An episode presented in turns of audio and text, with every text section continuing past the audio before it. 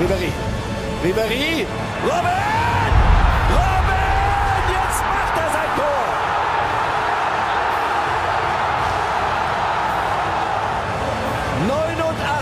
Minute. Arjen Robin macht alles wieder gut.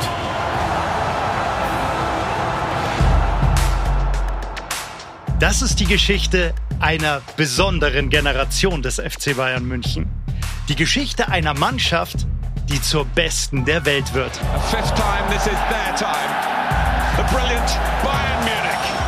Es ist auch die Geschichte einer Mannschaft, die auf dem Weg nach ganz oben schwere Niederschläge einsteckt. Neuer gegen Drogba. Neuer, aber hält ihn nicht! Drogba trifft! Der FC Chelsea ist Champions League-Sieger 2012. Es war still. München war tot. Es ist die Geschichte eines Clubs, der sich neu erfindet. Die Kultur des FC Bayern ist Hunger. Man hat immer Hunger nach mehr. Äh, immer, was ist der nächste Titel? Was ist das nächste Ziel? I am direct, I am honest, I can be irritated, but that's Louis Vergaal. Er passte auch irgendwie zu der Zeit zum FC Bayern. Er war eine unglaublich dominante, manchmal auch nicht äh, vergnügungssteuerpflichtige Person, hatte seine eigene Meinung, aber er hat diesen Verein damals schon mit in Schwung gebracht. Und es ist die Geschichte einiger der größten Bayern-Ikonen und ihrer ärgsten Rivalen. Wir haben sie alle getroffen und sind dafür ein Jahr lang um die halbe Welt gereist. Nach Manchester und Barcelona, nach Madrid, Rom und Dortmund, nach Monte Carlo, Groningen und Washington DC, an die Algarve und an den Tegernsee. Ich habe immer gespürt, wenn etwas ganz Besonderes ist und das ist etwas Besonderes, das man im Leben möglicherweise nie mehr erlebt. Das ist einmal und das ist der Tag, an dem du da sein musst. Der Arian und ich, wir sind gut zusammen, gute Kollegen. Aber nach diesem, ich glaube, wir sind richtig Bruder. Ich habe natürlich genau den Ball, weißt du, ich treffe ihn, fühlt dann super an und du siehst dann, dass der Ball dahin geht und du siehst und du fühlst schon, der geht wahrscheinlich rein und ja, das Besseres gibt's nicht. Das war das einzige Spiel, wo ich sage, das war so ein unglaublicher Druck, den ich verspürt habe, der keinen Spaß gemacht hat. Wir haben so eine Kraft und so eine Motivation aus den Niederlagen gezogen, dass wir alles überrannt haben. Da kommt die beste Mannschaft der Welt nach München und wir gehen mit 4-0 nach Hause. Sie alle haben uns ihre Geschichte erzählt und von den kleinen Tricks und Spielchen. Inter is a different kind of team. Uh, Jose will come with a certain kind of approach. I knew exactly what he wanted with that. Aber am Ende konnte doch keiner diese Mannschaft auf ihrem Weg nach ganz oben stoppen. Keiner hat gemocht, keiner hat ein Wort gesagt. Im Gegenteil. Und da habe ich schon gemerkt, wir sind auf dem richtigen Weg. Es war in der Früh, als ich aufgestanden bin. Da wusste ich, heute ist der Tag, heute werden wir gewinnen. Es war unser Spiel. Punkt. Ja, und dann hat es der Ayen gemacht.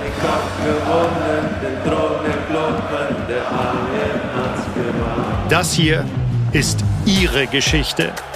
Die Geschichte der Generation Wembley. Folge 1. Vision.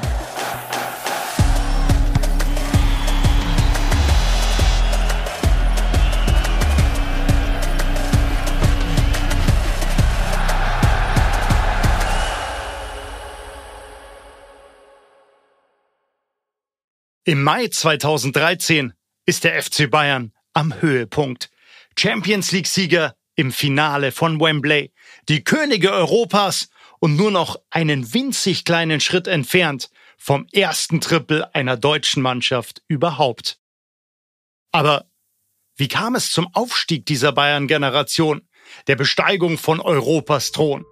Wie hat die Mannschaft diese Dynamik und diesen unwiderstehlichen Siegeswillen entwickelt? Und wie genau sah das Innenleben des Clubs aus nach den schweren Niederlagen davor? Um diese Fragen zu beantworten, haben wir nicht nur die Geschichte noch einmal ganz neu aufgerollt, sondern auch Interviews mit allen Hauptakteuren dieser schicksalhaften Jahre geführt. 40 Protagonisten haben uns ihre Sicht der Dinge erklärt. Herausgekommen sind dabei mehr als 30 Stunden exklusives Gesprächsmaterial, überraschende und vorher nie gehörte Einblicke inklusive. Die großen Helden sind natürlich dabei. Arjen Robben und Franck Ribéry, Philipp Lahm und Bastian Schweinsteiger, Thomas Müller und Manuel Neuer und weitere Spieler, die diese erfolgreiche Epoche geprägt haben. Mario Gomez und Ivica Olic, Mario Mandzukic und Javi Martinez. Die Trainer und Verantwortlichen Jürgen Klinsmann und Louis van Gaal. Jupp Heinkes, Uli Hoeneß und Karl-Heinz Rummenigge. Und die großen Widersacher, die dem Club auf dem langen Weg zum Triumph schwere Niederlagen zugefügt haben. Xavi Hernandez und Diego Milito, Peter Cech und Hans-Joachim Watzke, Sir Alex Ferguson und José Mourinho. Sie erzählen vom süßen Triumph und von den besonders schmerzhaften Niederlagen. Um zu verstehen, wie sich diese Generation um Philipp Lahm und Bastian Schweinsteiger, wie sich also diese Mannschaft entwickelt hat, muss man einige Jahre zurückschauen. An einen Tiefpunkt in der Geschichte des FC Bayern. Es ist April 2009. Der FC Bayern hat vor etwa zwei Stunden mit 0 zu 4 beim FC Barcelona verloren. Karl-Heinz Rummenigge steht beim Bankett im großen Saal des Hotel Rey Juan Carlos und greift zum Mikrofon. Da gar nicht um den heißen Brei herumreden. Es war eine ohne Frage große Blamage, das, was wir heute Abend hier erlebt haben. Ich muss ehrlich sagen, ich weiß nicht, was ich mehr bin. Schockiert, wütend, traurig über das, was wir hier eben heute Abend gesehen haben.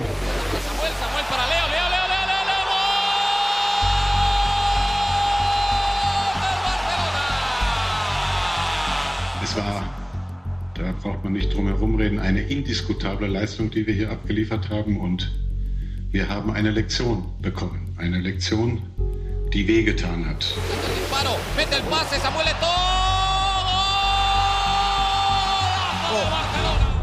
Ich muss mich bei Ihnen oder bei allen, die dem FC Bayern nahestehen, entschuldigen, weil das ist ein ganz bitterer Moment, den wir hier heute Abend erleben.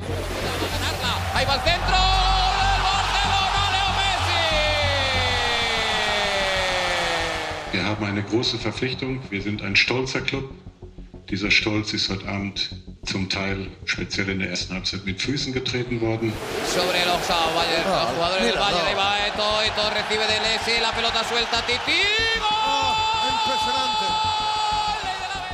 Ich habe unseren alten Freund Udo Lattek in der Halbzeit gesehen, den ich herzlich begrüßen darf in unserer Mitte. Der hat geweint. Ich weiß nicht, ob es Tränen der Wut oder ob es Tränen der Traurigkeit waren bei ihm, der Trauer. Aber es war, glaube ich, signifikant für das, was wir heute Abend leider hier gesehen haben. Dieser Abend ist ein Tiefpunkt. Ein Stich ins Herz aller Bayern. Da sind wir uns sicher alle einig. Und vielleicht ist es auch das Ende einer Illusion. Das Ende der Hoffnung, nach Jahren der Erfolglosigkeit endlich wieder in den Kreis der besten Clubs Europas vorzudringen. Diese Hoffnung löst sich in Barcelona in Luft auf. 14 Jahre später sitzen wir mit dem damaligen Barca-Anführer und heutigen Barca-Trainer Xabi Hernandez im Medienraum des FC Barcelona und lassen uns erklären, warum die Bayern im Prinzip von der ersten Minute an völlig chancenlos waren. Es ist Barcelonas neuer Stil unter Trainer Pep Guardiola, der die Mannschaft an diesem Abend so unerreichbar macht. Noch immer spricht Xavi mit großer Begeisterung und Feuer in den Augen über das Barca jener Jahre.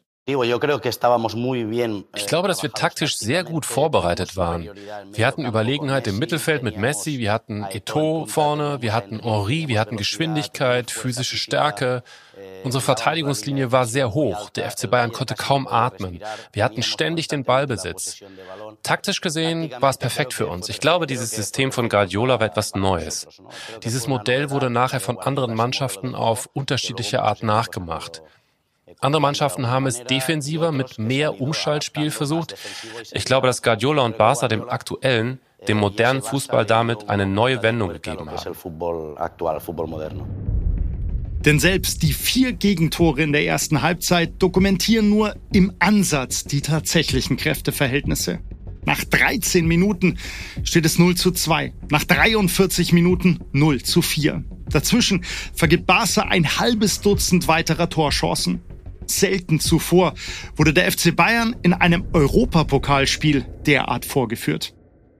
Wir wollen wissen, wie sich das damals angefühlt hat und fragen nach bei einem, der selbst auf dem Platz stand. Ah, ich kann mich erinnern, das war ein Spiel, da hattest du keinen Hauch von einer Chance. Also so hat sich's angefühlt. Du hast auf dem Platz gestanden und hast gedacht, du spielst gegen 14 Spieler von Barcelona. Bastian Schweinsteiger steht bei unserer Begegnung auch fast 14 Jahre später noch die Ernüchterung ins Gesicht geschrieben. Du bist kaum in den Zweikampf gekommen, du hattest den Ball ganz selten und in der Halbzeitpause äh, saßt du in der Kabine und wusstest eigentlich nicht, ja, äh, wie sollst du rausgehen und die zweite Halbzeit spielen. Denn bis dahin war ja erst die erste Hälfte für Schweinsteiger und seine Mitspieler geschafft. Und auch Uli Hoeneß erinnert sich heute noch mit Schrecken an die ersten 45 Minuten, die er als Manager im Camp Nou auf der Bank erlebt hat. Ich habe noch nie so viel während einer Halbzeit auf die Uhr geschaut, in der Hoffnung, dass endlich Halbzeit ist. Denn die haben schon 4-0 geführt in der Halbzeit und ich bin dem FC Barcelona heute noch dankbar, dass der Trainer ihnen offensichtlich gesagt hat, in der zweiten Halbzeit ein bisschen langsamer zu machen, damit es kein Debakel gibt. Denn jeder Angriff war fast eine Torchance für Barcelona und das war eigentlich etwas, was man mit dem Image des FC Bayern relativ schwierig vereinbaren konnte. Uli Hoeneß Einschätzung gleich der von Bastian Schweinsteiger. Auch er ist dem Gegner fast schon dankbar, dass der es bei nur vier Toren belässt. Glücklicherweise hat Barcelona einen Gang zurückgeschalten, das muss man echt so sagen. Und die haben uns dann ja nicht vorgeführt, ähm, so war es dann nicht. Das hat man aber danach gemerkt, dass der Respekt halt gegenüber Bayern München als Verein sehr groß war. Nicht die Mannschaft, sondern einzig das Renommee des Clubs verhindert also das totale Debakel. Besonders ernüchternd, Pep Guardiolas Barca spielt jenen Fußball, den eigentlich Schweinsteiger und Co. zeigen wollen. Gnadenlos im Gegenpressing, flink im Umschalten und kreativ mit dem Ball am Fuß. In der Schlussphase der Saison ist die Mannschaft aber davon ein ganzes Stück entfernt. Dabei waren die Hoffnungen ein Jahr davor doch so groß.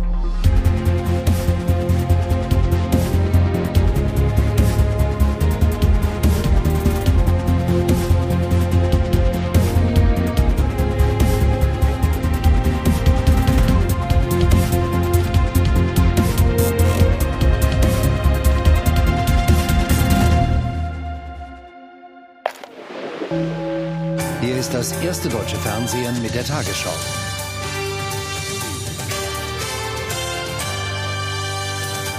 Guten Abend, meine Damen und Herren. Jürgen Klinsmann kehrt zu Bayern München zurück und zwar als Trainer. Er soll zum 1. Juli die Nachfolge von Ottmar Hitzfeld antreten. Der Verein gab heute bekannt, dass er einen Zweijahresvertrag mit Klinsmann ausgehandelt hat. Dafür wird der ehemalige Nationalteamchef seinen Lebensmittelpunkt von Kalifornien zurück nach Deutschland verlegen. Dazu war er noch während der Weltmeisterschaft 2006 nicht bereit. Im Januar 2008 ist Deutschland in heller Aufruhr. Ich freue mich wie Millionen Fußballfans, dass Herr Klinsmann zurückkommt und seine Kunst zur Geltung bringt. Trudeln sogar Glückwünsche aus dem fernen Berlin ein. Ihre Absenderin ist Bundeskanzlerin Angela Merkel. 240 Journalisten und über 30 Kamerateams sind zur Pressekonferenz ins Arabella Sheraton in München gekommen. Der FC Bayern stellt Jürgen Klinsmann als neuen Trainer vor. Auch die gesamte Führungsriege um Karl-Heinz Rummenigge, Karl Hopfner, Franz Beckenbauer und natürlich Uli Hoeneß ist da. Und es besteht kein Zweifel, das hier ist nicht weniger als ein Wahnsinnskuh. Und so hört sich das damals an. Jürgen hat heute einen Zweijahresvertrag unterzeichnet, beginnend am 1. Juli 2008, endend am 30. Juni 2010. Ich möchte ausdrücklich betonen, dass wir mit Jürgen Klinsmann unseren absoluten Wunschkandidaten zum FC Bayern holen konnten. Er hat den Mut besessen, wirklich alte Zöpfe abzuschneiden, eine, einen, einen Trainerstab ganz neu äh, äh zu bestimmen. Und äh, auch die, ich es gerade angesprochen, die Praktiken, die man äh, früher im Fußball hatte, zu überdenken und neue Praktiken zu bringen. Also er ist ein moderner Trainer und mittlerweile sind viele Kollegen ihm gefolgt. Ja, also zuvordererst möchte ich einfach sagen, dass ich mich riesig freue und auch geehrt fühle, Trainer beim FC Bayern München werden zu dürfen. Es gibt nur wenige Möglichkeiten, auf so einem Niveau arbeiten zu dürfen, wie es der FC Bayern bietet. Sie gehören zur Creme de la Creme im Weltfußball. Der FC Bayern ist es Nonplusultra im deutschen Vereinsfußball. Er ist das Aushängeschild schlechthin.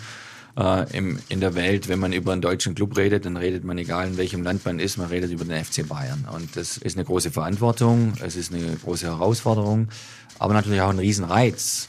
Wir beim FC Bayern haben einen Mann gesucht, der eine eigene Meinung hat, der neue Wege geht, der mit jungen Leuten umgeht, der progressiv ist, der auch vielleicht zum Fußball spielen lässt. Wir glauben alle, dass wir mit Jürgen einen Trainer gefunden haben, der all diese Eigenschaften verkörpert und sind sehr neugierig und eigentlich auch stolz, dass Jürgen sich für uns entschieden hat.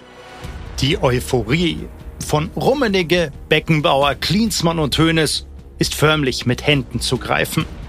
Der FC Bayern geht also schon bald völlig neue Wege. Und das ist auch eine zwingend erforderliche Maßnahme. Der Club hat nicht das Geld der Vereine aus England, Spanien oder Italien. Also braucht es kreative Lösungen und innovative Konzepte. Und wer könnte die besser entwickeln als der Reformer Jürgen Klinsmann? Er hat hier unglaublich viel angestoßen. Der Verein war ein bisschen verkrustet, gerade in äh, Trainingsfacilitäten, in bestimmten äh, Strukturen, die wir hier hatten. Da hat er sehr viel aufgeräumt und auch vieles neu gemacht. Das hat dem FC Bayern sehr geholfen. Dass Klinsmann nach München kommt, hat auch mit einem seltenen Vorteil bei der Trainersuche zu tun. Man hat Zeit. Schon im Spätherbst 2007 ist intern klar, dass Ottmar Hitzfeld zum Saisonende aufhören wird. Also können sich die Verantwortlichen in aller Ruhe um die Nachfolgeregelung kümmern. Ottmar hat uns erklärt, dass er seinen Vertrag nicht verlängern will. Also hatten wir relativ viel Zeit. Es sollte ein vernünftiger Übergang sein, was ja eher ungewöhnlich ist in dem Geschäft. Es gibt allerdings nicht nur diesen einen Kandidaten, wie uns Uli Hoeneß verrät. Er selbst hat auch einen Jürgen im Sinn. Aber es ist nicht Jürgen Klinsmann, sondern Mainz Trainer Jürgen Klopp. Also wir haben schon im Oktober, November gewusst, dass zum 30. Juni die Ära Hitzfeld beendet sein würde. Und damals ähm, hatte ich die, ich finde, sehr gute Idee, den Jürgen Klopp zu verpflichten, der damals ja in Mainz war und dann gerüchteweise wir gehört hatten, dass er jetzt mal eine größere Aufgabe sich vorstellen könnte. Und ich hatte kurz vor Weihnachten äh, mit ihm telefoniert und habe ihn gefragt, ob er sich das vorstellen kann. Er hat gesagt, ja. Und äh, wir hatten uns verabredet für ein Telefonat äh, nach den Weihnachtsferien um den 7. Januar herum. Beide Seiten sind also nicht abgeneigt. Klopp ist, wie hier zu hören, sogar Höhnes Favorit. Jedenfalls bis Karl-Heinz Rummenigge eine Art Eingebung hat. Dann ist eben etwas passiert, was dramaturgisch äh, elementar war. Der Karl-Heinz kam eines Morgens und sagte, ich habe heute Nacht eine Idee gehabt, wir versuchen den Jürgen Klinsmann zu kriegen, denn jeder hat in Deutschland von Jürgen gesprochen. Und ich habe mir gedacht, oh, Maya, ich bin eigentlich mit dem Jürgen Klopp im Bord. Ja. Hönes hat Bedenken. Es dauert aber trotzdem nicht lange. Da fühlen die Bayern auch beim anderen Jürgen vor. Also bei Jürgen Klinsmann. Also jedenfalls, wir haben dann mit dem Jürgen, der ja damals in Los Angeles lebte, telefoniert. Du musstest ja immer nachmittags telefonieren wegen der Zeitverschiebung, neun Stunden. Und der hat gesagt, boah, das, das wäre ein Hammer. Ich brauche einen Tag zum Überlegen. Klinsmann erbittet sich ein wenig Bedenkzeit. Dann ruft der FC Bayern wieder in Kalifornien an. Am nächsten Tag haben wir wieder nach 16 Uhr angerufen und da hat er sich das vorstellen können. Und dann blieb mir die ehrenvolle Aufgabe, mit dem Jürgen Klopp zu reden und zu sagen, dass er bitte Verständnis haben sollte. Hat er dann auch gehabt, hat sich super fair verhalten und das habe ich ihm nie vergessen. Jürgen Klinsmann soll die Euphorie um die deutsche Nationalmannschaft nach München importieren und den Club so in den Kreis der ganz Großen zurückführen. Denn international spielt die Mannschaft damals nur noch in der zweiten Liga. Nicht Real Madrid oder Manchester United heißen die Gegner, sondern Aris Saloniki oder Sporting Braga. Teilweise tritt der FC Bayern im UEFA Cup vor 8000 Zuschauern an. Das ist die internationale Gemengelage, in die hinein die Klinsmann-Verpflichtung fällt. Umso mehr können es alle kaum erwarten, bis der Neue im Sommer die Arbeit aufnimmt. Und Jürgen Klinsmann legt dann so schwungvoll und energisch los, wie man sich das vorstellt. Wir fliegen im Rahmen der FC Bayern US-Tour nach Washington, D.C. Jürgen Klinsmann erwartet uns schon im Hotel, freudig strahlend wie immer und fängt sofort an zu erzählen.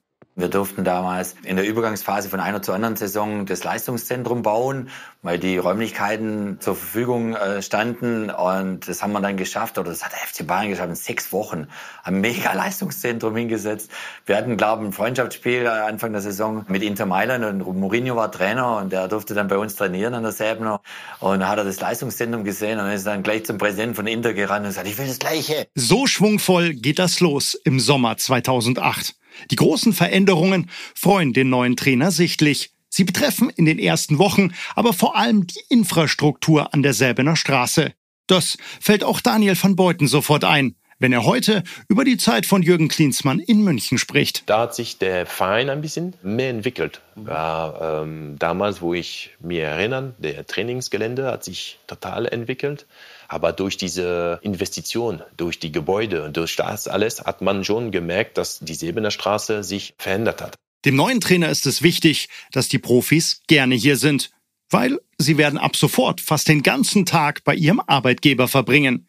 Klinsmann definiert den Beruf des Profifußballers als Ganztagsjob.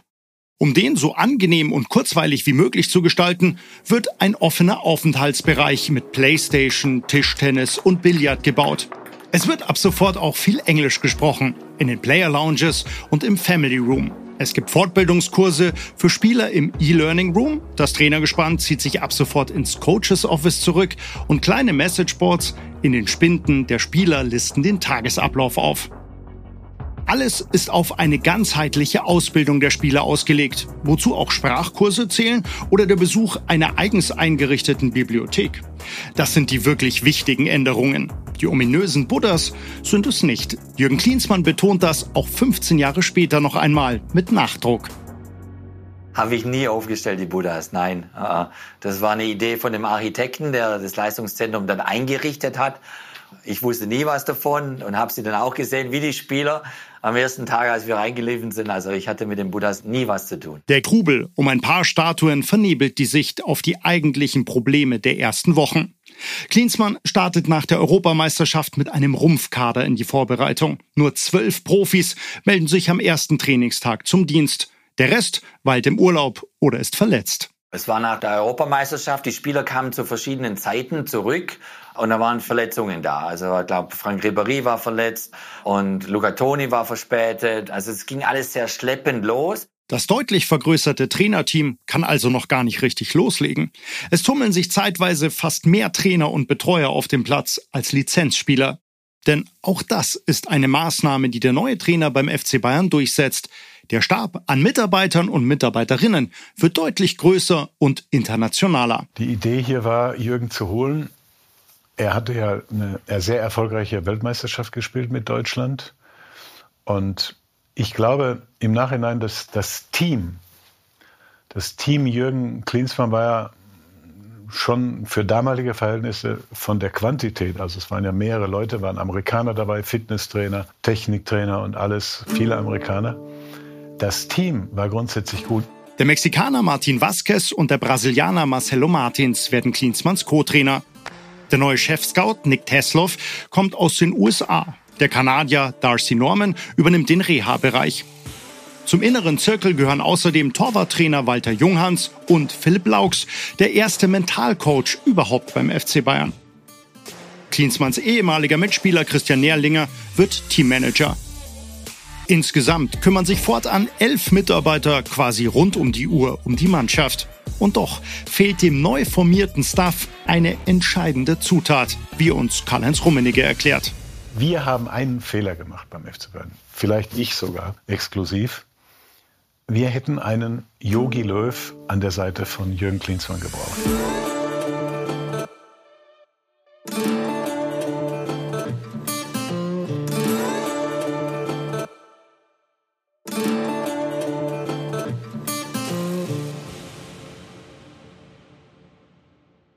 Der Saison zeichnen sich mehrere Muster ab.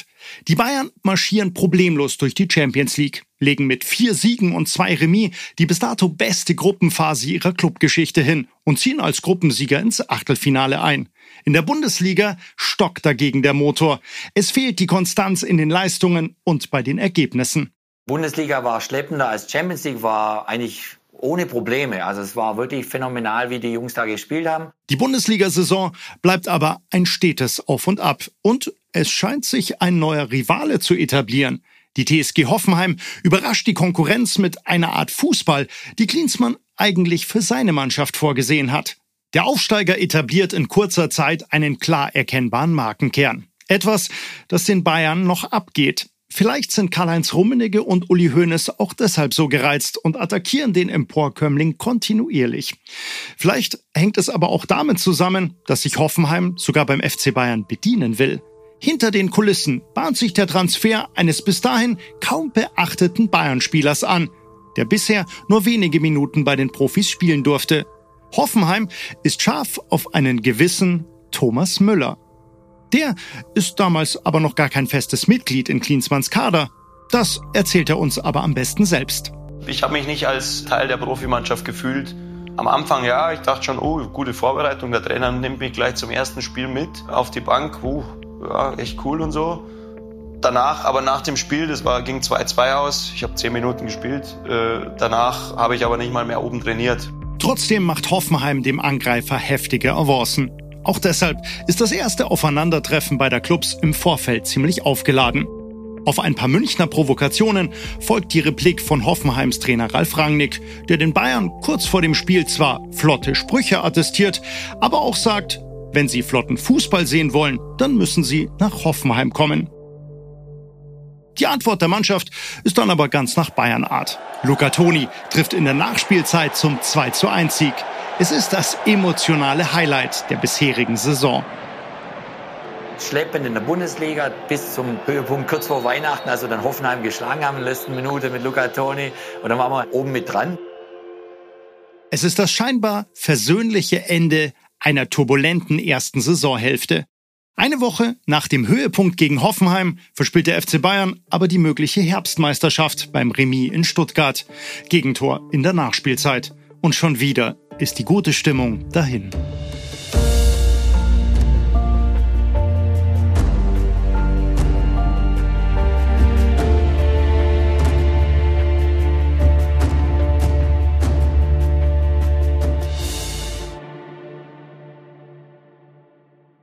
Die Winterpause ist sieben Wochen lang. Das Trainingslager in Dubai wird eine Art zweiter Anlauf, den Klinsmann-Ideen näher zu kommen. Zu Hause in München treffen die Verantwortlichen in der Zwischenzeit eine wichtige Entscheidung. Hoffenheim umgarnt Thomas Müller immer heftiger, will zumindest ein Leihgeschäft einfädeln, das große Talent im besten Fall sogar fest verpflichten.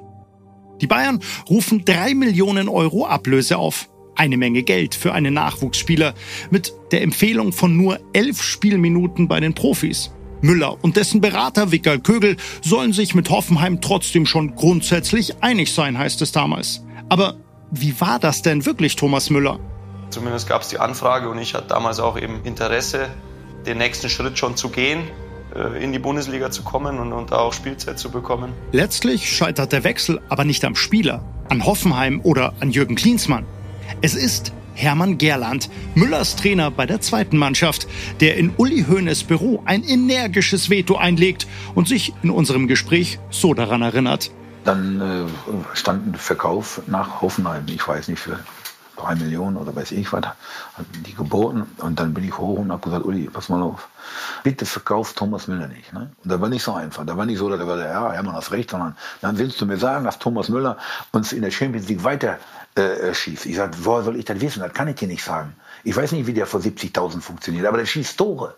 Ne, der hat eine Nase, der schießt Tore, der ist immer da. Der ist, der ist laufstark, der kann köpfen, der will lernen, der ist immer da.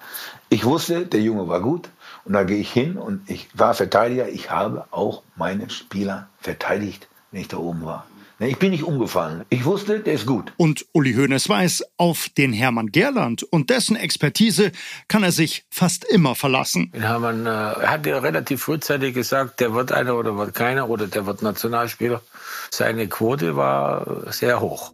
Im Winter 2009 ist diese Episode allenfalls eine Randnotiz für die Entwicklung der Bayern in den Jahren danach, aber ein ganz entscheidender Mosaikstein. Das sieht auch Müller selbst so. Die Bayern-Fans, ich persönlich und auch der Club sind, glaube ich, ganz zufrieden, wie es in der Nachschau gelaufen ist. Für Thomas Müller läuft es tatsächlich ziemlich gut. Im Verlauf der Rückrunde kommt er nicht nur öfter zum Zug, sondern erzielt in der Champions League gegen Sporting Lissabon auch gleich sein erstes Tor bei den Profis. Ich habe wirklich aus einem Meter 50 den Ball über die Linie schieben müssen. Ja, Tor ist Tor, keine Frage. Deswegen gab er auch dann einen Jubel in der Arena und der Name wurde groß bekannt. Ich glaube, ich erinnere mich sogar noch. Meine Frau hat einen Kuss bekommen nach dem Spiel. War eine gelungene Veranstaltung, ganz klar. Auch für Müllers Trainer, denn Jürgen Klinsmann sieht sich in seiner Entscheidung für den jungen Spieler bestätigt.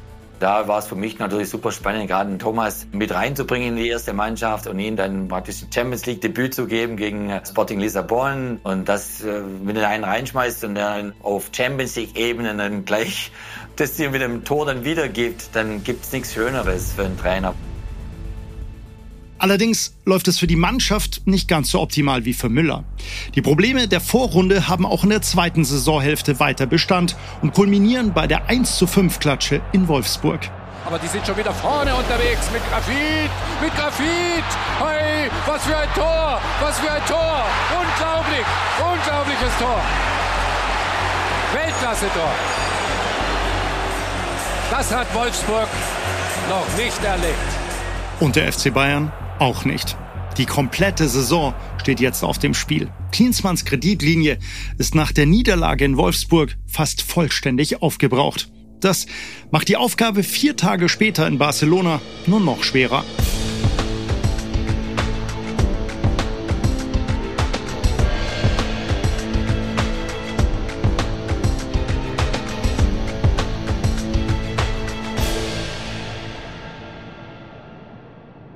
Die Probleme türmen sich in den Stunden vor dem Anpfiff im Camp Nou nur so auf vor Klinsmann. Mit Lucio und Daniel van Beuten fallen zwei Innenverteidiger aus. Am Spieltag selbst muss auch noch Philipp Lahm passen. Der FC Bayern soll mit einer völlig neu formierten Viererkette gegen eine der besten Angriffsreihen der Welt bestehen.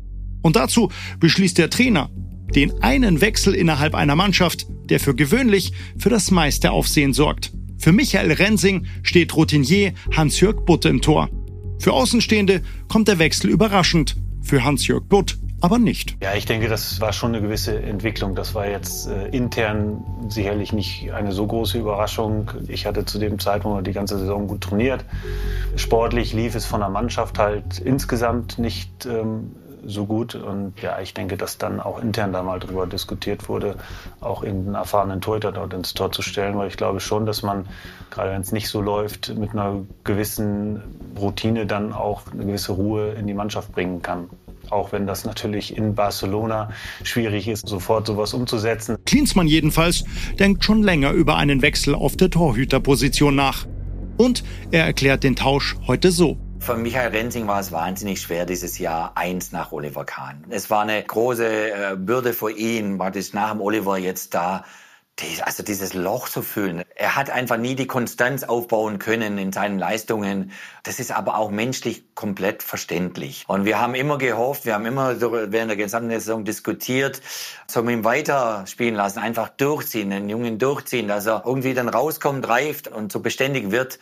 Ähm, hoffentlich dann in der Zukunft, wie es die großen Tore des FC Bayern immer waren.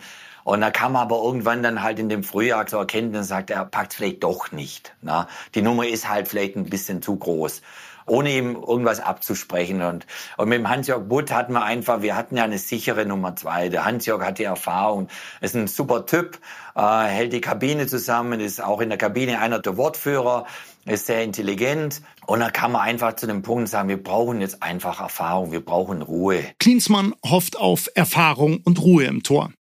Aber leider hilft dem FC Bayern im Camp Nou auch diese Maßnahme nicht. Da sind zu viele Verletzte, da ist zu wenig Selbstvertrauen. Und auf der Gegenseite eine Mannschaft, die vor eigenem Publikum eine Offensivwucht entfachen kann, wie keine andere zu dieser Zeit. Wenn Barcelona einen super Tag hat, dann ist Barcelona Barcelona. Und gerade zu dem Zeitpunkt waren die einfach absolut auf dem Höhepunkt.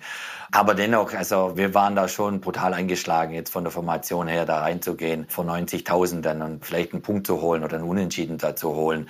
Die Jungs, die gespielt haben, die haben versucht, was sie konnten. Und, aber natürlich hätten wir die Verletzung nicht gehabt. Auch das Selbstbewusstsein wäre ein ganz anderes gewesen dann. Bisher war die Königsklasse der Wettbewerb, in dem immer alles wieder gut wurde.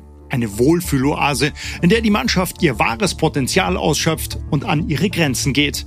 Auch deshalb ist das 0 zu 4 in Barcelona mehr als nur eine Niederlage. In München gern treffen wir Philipp Lahm. Und zwar im Vereinsheim seines Jugendclubs, der Freien Turnerschaft Gern, kurz FT Gern. Das Vereinsheim vermittelt einen sehr rustikalen Eindruck anders als die Mannschaft 14 Jahre zuvor im Camp Nou. Also wenn man als FC Bayern 4-0 verliert, da weiß man, was geschlagen hat und eben deutlich. Also es war jetzt nicht, dass wir überlegen waren oder so, sondern halt Barcelona war haushoch überlegen und wahrscheinlich jetzt auch noch höher ausgehen können. Und klar öffnet solche Duelle, glaube ich, dem Verein auch immer die Augen. Ähm, wo will man eigentlich hin? Was will man eigentlich erreichen? Das heißt beim FC Bayern immer das Maximale. Das heißt auch in der Champions League erfolgreich zu spielen. Da misst man sich mit dem Besten. Und wenn man dann in Barcelona 4-0 untergeht, weiß man, das ist noch ein weiter Weg bis dahin. Und auch an Bastian Schweinsteigers Worten erkennt man ganz gut die Tragweite der Niederlage und dass sich unter den Spielern eine gewisse Ernüchterung breit macht. Wir haben mit der Nationalmannschaft 2006 einen Erfolg gehabt bei der Weltmeisterschaft, bei der Europameisterschaft 2008 sind wir bis ins Finale gekommen.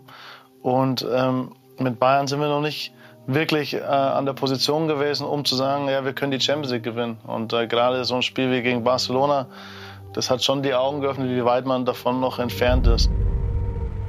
Der FC Barcelona steht in diesem Moment lediglich stellvertretend für die immer noch übermächtige Konkurrenz auf internationaler Bühne.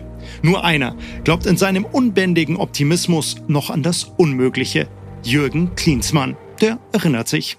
Selbst nach diesem verrückten 4-0 in Barcelona hatten wir immer noch diskutiert unter uns, dass wir können das Ding noch drehen. Wir brauchen nur ein 1-0 in der ersten halben Stunde in der Allianz Arena und wir machen vielleicht ein Wunder wahr. Aber in dieser Nacht, unmittelbar nach dem Debakel von Barcelona, schreiben alle anderen die Champions League schon ab. Auch Karl-Heinz Rummenigge bei seiner Bankettrede, in die wir zu Beginn der Folge schon einmal reingehört haben.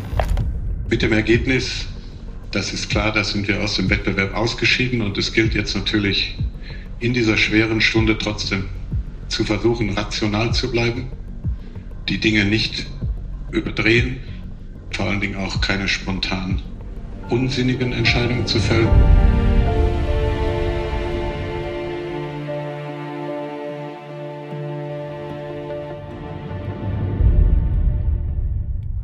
Weil der VfL Wolfsburg erst einen Tag später in Cottbus spielt, bietet sich der Mannschaft im Heimspiel gegen Schalke die Chance, mit einem Sieg Druck auf den Kontrahenten aufzubauen und in der Tabelle sogar an Wolfsburg vorbeizuziehen.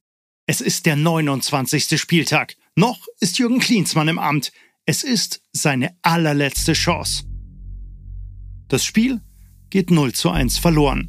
Der FC Bayern entlässt Jürgen Klinsmann.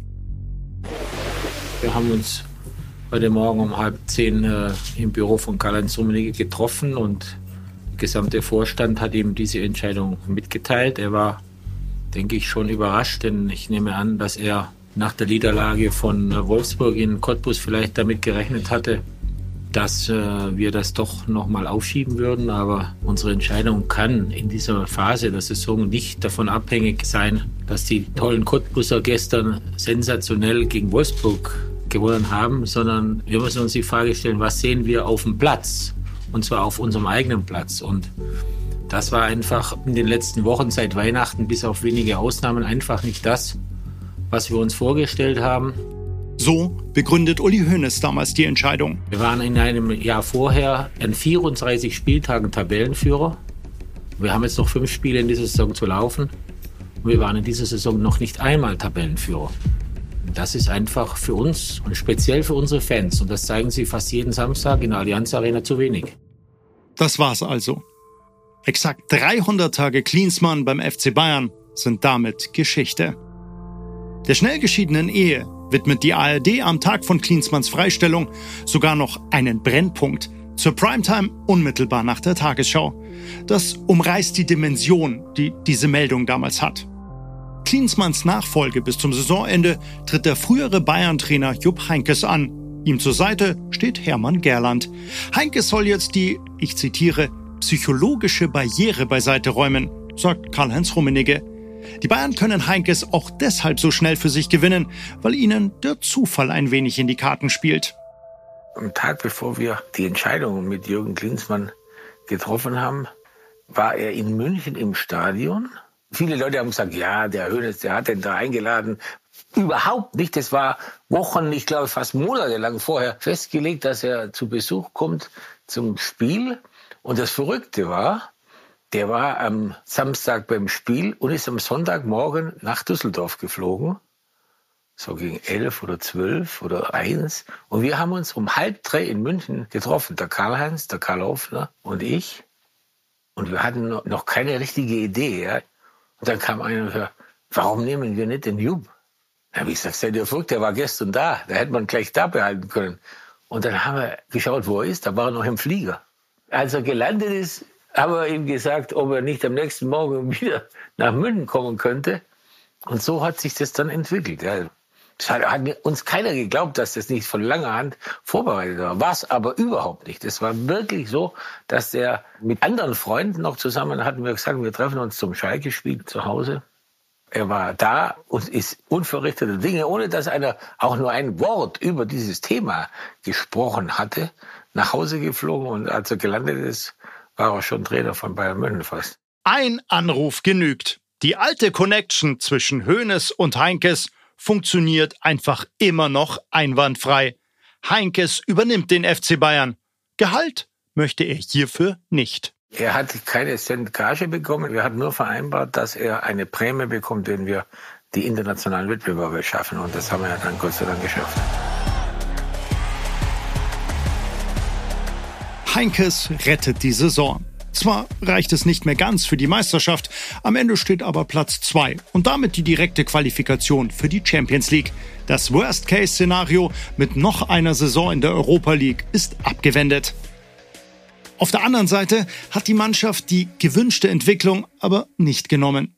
Warum hat das nie so richtig funktioniert zwischen Klinsmann und dem Team? Wir fragen Bastian Schweinsteiger. Man muss natürlich auch unterscheiden. Das eine war mit der Nationalmannschaft und das andere ist ein Vereinsfußball. Das ist, glaube ich, schon sind zwei unterschiedliche Stiefel. Ich glaube, dass Jürgen Klinsmann auch sehr auch von Jogi Löw als Co-Trainer profitiert hat damals bei der Weltmeisterschaft.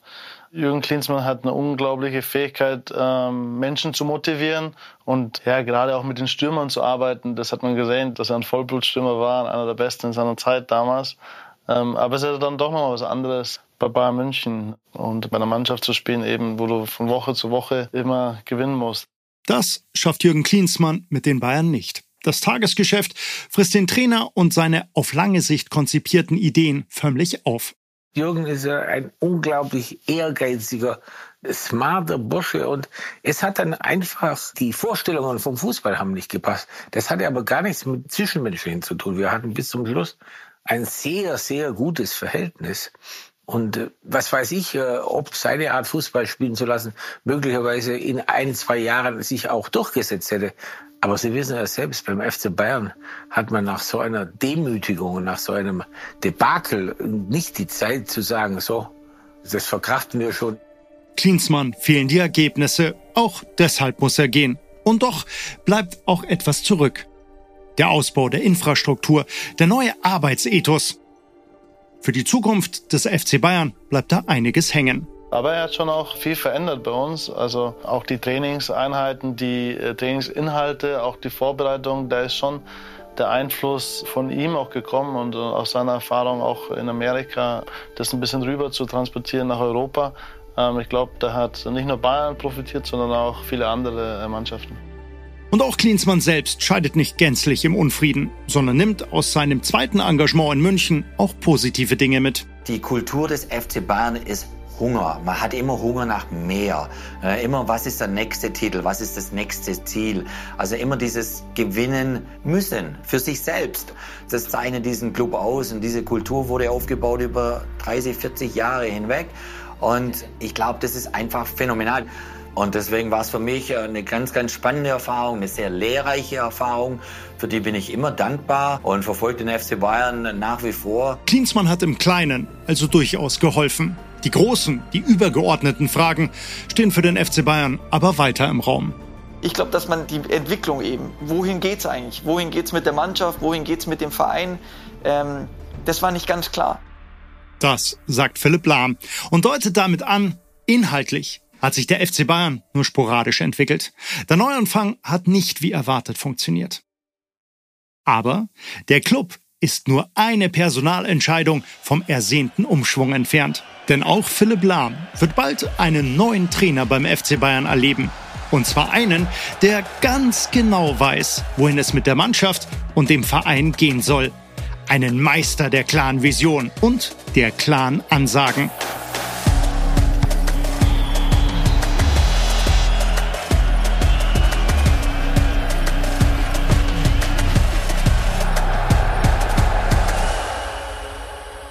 Das alles in der nächsten Folge von Generation Wembley. Ich glaube auch die Mannschaft und so hat das gebraucht. Jemanden, der klare Vorgaben auch gibt. Das war wichtig zu dem Zeitpunkt. Hat uns allen, würde ich sagen, auch eine Orientierung gegeben. Und ich glaube, ab dem Zeitpunkt ist eben auch etwas entstanden. Du hast sofort gemerkt, oh mein Gott, vorne, das funktioniert super gut. Doppelpass, Doppelpass, Boom, Tor. Das war der Anfang eigentlich von der großen Geschichte dann, äh, von der Erfolgsgeschichte. Ich werde nie vergessen den ersten Tag, als er in die Kabine kam und allen Hallo gesagt hat und er nimmt meine Hand und ich sage Hallo. Dann läuft er weiter, dreht sich um, kommt zurück und sagt, wer sind Sie? Und dann habe ich ihn angeguckt und sagt, er hat meine Hand geschwungen und gesagt, ich bin Louis van Gaal. In Volland stellen wir uns vor beim ersten Kontakt. Mia san Mia. Wir sind wir. Und ich bin ich. Generation Wembley ist ein Podcast vom FC Bayern in gemeinsamer Produktion mit den Wakeword Studios in München. Die Idee und die Interviews mit den 40 Protagonisten kommen von Dominik Bayer. Skripte und Texte von Stefan Rommel und Andreas Lehner. Das Projektmanagement lag bei Theresa Henskens, Nikolai Kube, Sven Rühlicke, Ruben Schulze-Fröhlich, Bernie Meyer und Felix Meyer. Das Sounddesign ist von Fabian Schäffler. Bedanken möchten wir uns außerdem bei allen, die an diesem Projekt mitgewirkt haben. Hinter einem Jahr Arbeit stecken unglaublich viele Köpfe, die einen ganz wichtigen Teil dazu beigetragen haben. Vielen Dank. Ich bin Thomas Kilian und durfte auch Teil dieses wirklich einmaligen Projekts sein, was mir unglaublich viel Spaß gemacht hat. Sollte euch der Podcast gefallen haben, lasst uns gerne eine Bewertung da und teilt diesen Podcast mit euren Freunden. Außerdem solltet ihr unbedingt auch bei Amazon Prime reinschauen.